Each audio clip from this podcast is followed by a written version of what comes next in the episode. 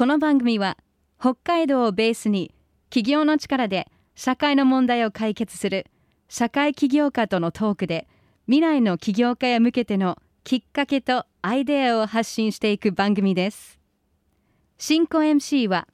スタートアップコミュニティスターズ代表で起業家支援を行っている入澤拓也さん。そしてアシスタントは私アイシスです。さて本日のゲストは株式会社エシカルタイム代表取締役村上彩子さんです。村上さんはですね実はあの前回ゲストでいただいたサッチャレの加野さんからご紹介いただきましてあの素晴らしい活動をしている人がいるからあのぜひゲストで出てもらったらどうだということで。今日私も初めましてなんですけどもどうぞよろしくお願いします。お願いします。お願いします。改めてその今村上さんが運営しているそのエシカルタイムってどんな活動をしている会社なんですか？はい。えっ、とエシカルタイムではサステナブルな商品のセレクトショップというのを運営をしておりまして、うんうん、あとはあの SDGs の研修ですとか、うん、そういうのを企業とか学校ですとか団体などに、まあ、講演も含めて行かせていただいています。なるほど。サステナブルな商品ってどんな商品ですか、はい。サステナブルな商品というのは、えーと、環境に配慮したりとか、はい、人権に配慮しているそういう商品だけを集めたお店になっています。はい、環境に配慮した製品って今いっぱいありそうですけど、はい、具体的にどういう商品、はい、具体的にあのエシカルタイム皆さんエシカルっていう言葉は聞いたことありますか？エシカル。英語から来てるんですね。そうですね。あの日本語に直訳すると倫理的なという意味になるんですけども、うんうん、例えば私たちのエシカルタイムではオーガニックだったりフェアトレードの製品はいそれからアップサイクルですね。そしてエコ雑貨とか。アップサイクルってですか？はいえっとアップサイクルというのはゴミになるような廃棄されるようなものを再利用して商品を作るということでリサイクルではないリサイクルではなくて例えば私たちのお店ですとパイナップルの皮とか葉っぱから繊維に直してそれをビーガンレザーという形でまあ、動物のレザーではないものということでそういった新しく生まれ変わらせて商品にするという商品があるんですけども。すごいね。パイナップルから。パイナップルの葉っぱですとか最近ではあのりんごの皮だったりとか、はい、ぶどうの皮とかっていうのを再利用して、レザーにするという動きもあったりするのでそういうものを、まあ、製品化したものを販売しています。はい、アップサイクルって、ね、アップサイクルと言います。はい。知ってました？はい。えー、よく服とかでもね。そうですね。はい。あの服から服とか例えばペットボトルから洋服にしたりとか、こう形を変えて、はい何か製品になることをアップサイクルと言います。あじゃそのリアル店舗を今運営されてるんですそうですね。はい。今現在丸山の方とそれから東急百貨店さんの方の1階でお店を運営しております。なんかそういうフェアトレードとかそういうのにはずっと興味があった、はい、そうですね。もともとあの私アパレルの商社で最初に働いていたのもありましてあの最初の、まあ、20代前半なんですけども、はいはい、まあ、そういった海外での、えー、まあ生産現場というのはずっと見てきて、いろんな貧困だったり本当にまあ小さな工場で仕事をしてる人たちとかを見てきて、まあ、普通に当時は自分が仕事としてやっていたのでやっぱりこう1円でも安くこう会社のために作って、まあ、それで利益を上げるっていうのが普通のことだと思ってたんですよね。はい、でそれがフェアトレードに、まあ、出会って、まあ、現地ですごく安い賃金で働いてる方たちがいっぱいいるっていうのを知ってやっぱりすごくショックで、それで自分にできることはやっぱりその、まあ、フェアトレードというのは生産者の方にきちんとお金を払おうという貿易の仕組みなので、ねうん、まあ、自分がやるならそういうのをきちんとやっていきたいなっていうのがありまして、はい、それを始めました。やっぱり大きな金額の違いでしょうね、うん、私が一番ショックだったのは彼らの時給が30円ぐらいでえー、働いている人が。いつの時代ですか？あ今です。今現在。はい。今現在30円なんですか？ぐらいで働いて私たちの洋服を作ってくれてるっていうのを知った時にやっぱりすごくショックでまあ、1か月のお給料が1万円弱ぐらいの方たちっていうのが、まあ、たくさんいるんですよね。何も買えないんじゃないですか、でもその1万円の中でもその生活はまあ皆さん成り立っているのできっと今でもその国として、あのすごく安いもの、まあ、なかなかね贅沢はできないかもしれないですけども、まあ、現状そういうのが普通に行われているっていうのを知ってまあ、これはちょっとでもやっぱり変えていければ いいなと思いまして。そうですね、はい、でもう一つ私が課題と思っているのはそういった、えー、低所得国の方たちの家族子どもたちが学校に行けないっていうのがやっぱりそこも問題であの児童労働と言われているものも今まだ1億8,000万人ぐらいの子どもたちが児童労働で働いている学校に行けずに働いているっていう現状もあるので、まあ、フェアトレードを皆さんがちょっとでも選んでいただくことでそういった問題は解消されていくっていうのがあるので、まあ、この活動とともに皆さんにもお伝えしたいなと思ってやっています。はい、素晴らしい、はい。なんか最近やったプロジェクトというか、お店とかでなんかこうイベントとかやったりとかそういうのもするんですか？あ、そうですね。あのもちろんえっ、とこういったその SDGs とかこういった今言ったようなちょっと、うんうん悲しい現実みたいのも皆さんにお伝えすることもあるんですけども、でもやっぱり私たちこう消費者としては楽しみながらもちろん買っていただくためにあの支援だけというかボランティアだけでは続かないと思っているので、あのなるべく皆さんにもハッピーになるようにっていうことをいろいろなワークショップを通じてやっていまして、えっと、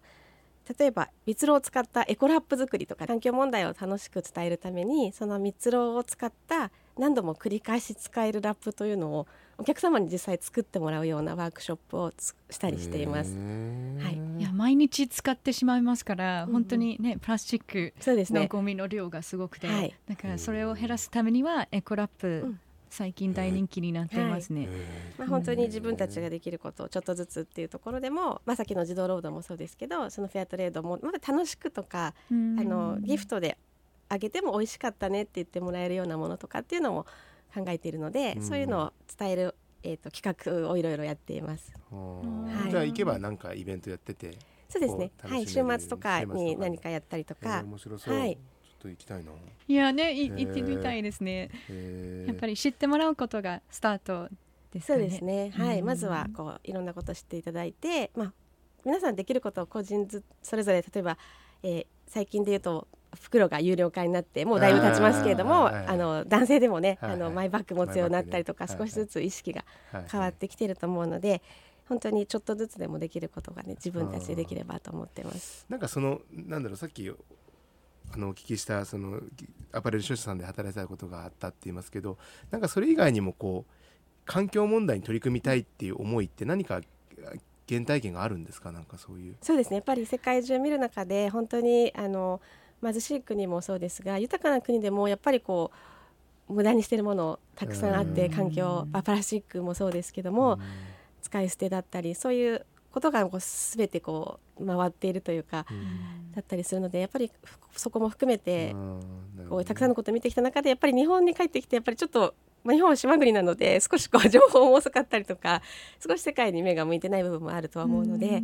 まあ、そういったところを発信できればなと思ってなるほど、はい、なるほど。あと学校の出前授業とかもよく行かせていただくんですけどやっぱり子どもたちにそういうのを伝えて子どもたちから何か大人になるまでにこう変化があったらいいなという思いもあってやっています。なるほど。はい。Stars Social Change 今日は株式会社エシカルタイム代表取締役村上彩子さんをお招きしています。ここからは村上さんの人物像を掘り下げていきましょうか。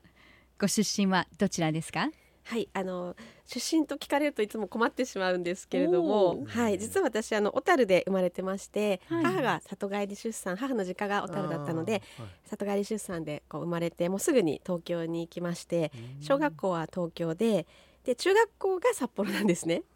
はい、おろしの転勤あそえっとそうですね。はい。それで高校から海外に12年間行ってましてなのでちょっとこの前も出身どこなんですかって話をした時にこう札幌出身って言っていいですかって言ったらいやそれはちょっとこの経歴だとダメですねって言われることがあったりしてなのでじゃあ小樽生まれでということで一応どさんこではあるんですけどもはい。でも12年間も海外だったんですね、そうなんです。高校大学と社会人と27歳までですね行ってました。えどこでしたか？えっと私は香港とそれからフランスにいました。すごいですね。はい。なぜそのチョイスだったんですか？そうですね。あのもともとあの香港はえっと私イギリスに留学がしたくて中学の時にそれであの父にイギリスに行きたいっていう話をしたら当時まだ全然英語ができなかったので、うん、香港もイギリス領だったんですね。はいはい、なので父が香港で仕事をしていたこともありまして、まあ香港もイギリス領だからじゃあとりあえず香港に来たらっていうことであの行きました。はい。香港にはどれくらいいた香港はそれで結局最初だけ高校少し香港に少しだけいてイギリスに行こうと思っていたんですけれどもその後香港が好きになってしまいまして結局10年香港にいました、えー、すごい、はい。えじゃあ中国語もすごい。中国そうです関東語。も一応はいできます。素晴らしいですね。あフランスはフランスはですね、えっと、その後日本の企業に就職しまして、えっと、駐在員という形でパリの方に行かせていただいて2年間仕事をしてました。日本に戻ってきたきっかけも聞きたいなと思ったんですけど、ね、実は一時帰国中と言っていたんですけど冗談でも。はい。あの1回27歳で一時帰国をしたんですよね。はい、で、えっと、また次どこか他の国に行こうかなと思っていた時に、まあ、結局日本に残ることになって今現在に至ります。でも一時帰国だからコロナかなんかの話なのかなって 全然関係ない全然関係ないんですけど。でも戻ってきてよかったですか？そうですね。あのやっぱりあの小さいとかえっ、ー、と海外に行った方が日本の魅力っていうかすごく日本の良さが分かって、えっ、ー、と日本に戻ってきたいなっていうのもありましたね。はい。あとまあ今いつでもねあのコロナ前ですけども。海外は行きやすい環境があったので、まあ、いつでも行けるかなっていう思いはありました。いやきっと海外に行ったおかげで海外の知識とかを得てから日本に戻ってきたおかげで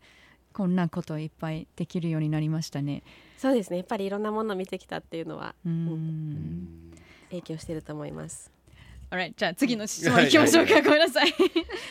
趣味は？趣味ですね。はい。えっと旅行とまあ、温泉と美味しいものを食べるのが好きです。はい、日本は温泉温泉、ね、いいですよね。はい。でコロナ前は本当に海外の仕事もしていたのでよく行ってたんですけど本当にこの3年ですねもうねずっと海外にも行けずに。逆にでも日本の魅力にあの知って道内もあまり旅行することがなかったので、あの北海道内は今いろいろ行ったりしています。北海道も世界から見たらすごい宝物の島ですから、うん、そうですよね。なんか北海道に住んでるとあまり感じなくて海外の方とか道外の方がいいところを教えてくれたり そうですね。行ったりしますよね。座右の銘は？はいそうですね。すごく悩んだんですけどもやっぱり、まあ、一期一会ということだったりあの本当にまああの日々をこう何かチャンスがあれば、まあ、挑戦するとかっていうことも、えーと、と座右の銘としています。いいですね、はい子供の頃なりたかった職業は？そうです。ね最初になりたかったのは実はインテリアデザイナーなんですね。はい。あのそれこそ初めて海外に行った時にあのすごく素敵な建築の建物を見て日本とはすごく違うことにも衝撃を得てそれであのそういったなんかインテリアの仕事に関わりたいなと思ってました。へはい、癒しの時間はそうです最近それこそ温泉が好きというのもあったりして、あの水素のお風呂というのをあのなかなか外も行けないのであの水素風呂に入ってそれからアロマを、はい、やったりとかしています。はい、癒されますね。水素風呂なんてあるんですね。はい。ありがとうございます。Thank you。この番組はですね、実はその起業家を応援する、まあ起業する人を増やしていきたいと。で企業っていろんな形あるよねっていうところで、まあ、社会企業みたいな方々をこう応援するというか、まあ、背中を押してね起業してく、したらいいよっていう風な番組なんですけども村上さん自身が起業された時ってまあなんかさっきお話がありましたけどもなんかこう起業しようと思った。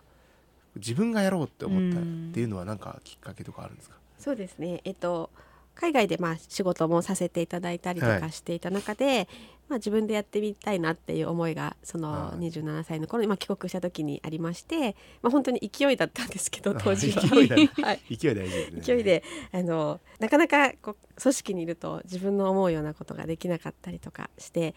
私通訳とかすることも多かったので、あの仕事の中でですね、やっぱりこうやりたいこともなかなかできなかったりっていうのがあったので、えーと自分のじゃあやりたいことだけをやっていきたいなっていうので起業をしました。はい。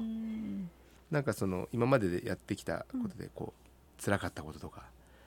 こう壁に感じたこととかって何かありますか？そうですね。やっぱりあのこう自分で判断していかなければいけないところもあったりするので、えーと、その判断基準っていうのもすごく難しいと思うんですけど、うん、やっぱり自分のやりたいことが何なのかっていうのを、まあ、常に考えながらあのトライアンドエラーというものを繰り返しながら私も仕事はしてきているので、あの一つのことだけにとらわれた仕事ではなくても常にまあ時代の波も、まあ、多分コロナとかで多くの方が今仕事もいろいろ変わってきてると思うんですけども、そんな中こう状況も見ながら常に変えていくっていうことも大事かなと思ってもう本当壁にはもうぶち当たって何のも数えきれないほどの壁に 今までもぶち当たってきてはいるので、はい。まあ、でもその中でもやっぱり挑戦することっていうのを大事にして、あの変革しながらやっています。はい、なんかそのエシカルタイムをやりながらこうまあちょっと正直お金儲けっていう感じではないと思うんですよね。そのいいものをやっていこうという。そのモチベーションとかやりがいっていうのは何かありますか？そうですね。ありますか？っていうか何がそのモチベーションなんですかね？えっとやっぱり自分が仕事してる以上誰かの役に立ちたいというか、まあ、例えばうちのお店ですと単純にお客様が喜んでもらえる、うん、すごくこの洋服着心地が良かったとか楽しいとか、まあ、コーヒーとか紅茶も置いてるんですけど美味しかったよとか誰かの役に立つような仕事がいいなと思っていて昔、うん、あのうちの父がお金には泣いてるお金と笑ってるお金があるんだよっていうことを聞いたことがあって、すごくそれを私も大切にしていて、はい、そのお金が同じ1万円でも儲け,、まあ、儲けるというかその1万円手にした時でも誰かが泣いているのかやっぱ笑ってるのかによってすごい価値が違うっていうのだと思うんですよね。まあ、例えばちょっと変な話詐欺で1万円をね誰かから騙したらすごくそれは泣いてるお金になるけれども、このお金で誰かがあのハッピーになっていれば笑ってるお金だよっていうのをあのすごい。はい父に教えてもらったことがあるので、はい、こと言いますね。それをちょっと大切にしていますね。なので私たちがやってる仕事が、まあ、誰か、まあ、誰でもいい誰でもって言ったら変なやり方なんですけどその最終的なさっきのフェアトレードっていうのはちょっと究極で、生産者さんの思いっていうのはあると思うんですけど、本当目の前の方が笑ってくれればいい仕事かなというふうに思ってます。はい、すごい。お金に色はないって僕は勉強しましたけどね。だからもうお金はお金だと。色はないんだと。どんなお金もお金お金だっていうのを僕は学んでたんだけど、うん、今のね泣いてるお金と笑ってるお金があるっていうのはちょっと違う意味ですごい勉強になりました。いやわかりやすいでいいです。いやそうかなんかもっといっぱい聞きたいことあるんですけどちょっと時間もね、うん、そうですねあれですけどそうですねなんかこの僕もうちょっとそのエシカルタイム実際に行ってちょっと見ないとやっぱり分かんないでまず行きます。はいぜひお願いします。けど、はい、そのでも村上さんが今後まああのエスカルタイムを通じてでもいいですし、まあ、こう個人的にもやってみたいこととかでもいいですけどもなんか目指していることとか夢なんかあればぜひお聞かせください。はいえっと、今すごく SDGs とかも広がってきてあのいろんなメディアさんとかでもたくさんえ目にする機会がすごく増えてるんじゃないかなと思うんですけどやっぱりその本質っていうところがちょっと伝わってないものもあるなっていうのを最近ちょっとすごく感じているので、えなんでそういうことを必要なのか SDGs が必要なのかっていうことを私はすごく本質って呼んでるんですけどそのサステナブルな本質っていうのを伝え続けたいなと思っていてでまあエシカルタイムで言えば本当にそういったお店がきっかけでいろんな人が、え行動何かちょっとでも気づくことがあれば嬉しいなと思っているのでもう夢は全国展開したいなという なるほど、はい、ぐらいの気持ちでですね、今はやっているので、多くの方に伝えていきたいなと思っています。何商品ぐらいあるんですか今？商品のもうアイテム数は数えきれないほどあります。はい。お洋服からアクセサリーから食品、雑貨とたくさんありますので、はい。いいですね。ギフトとかにもいいですよね。そういうのはね。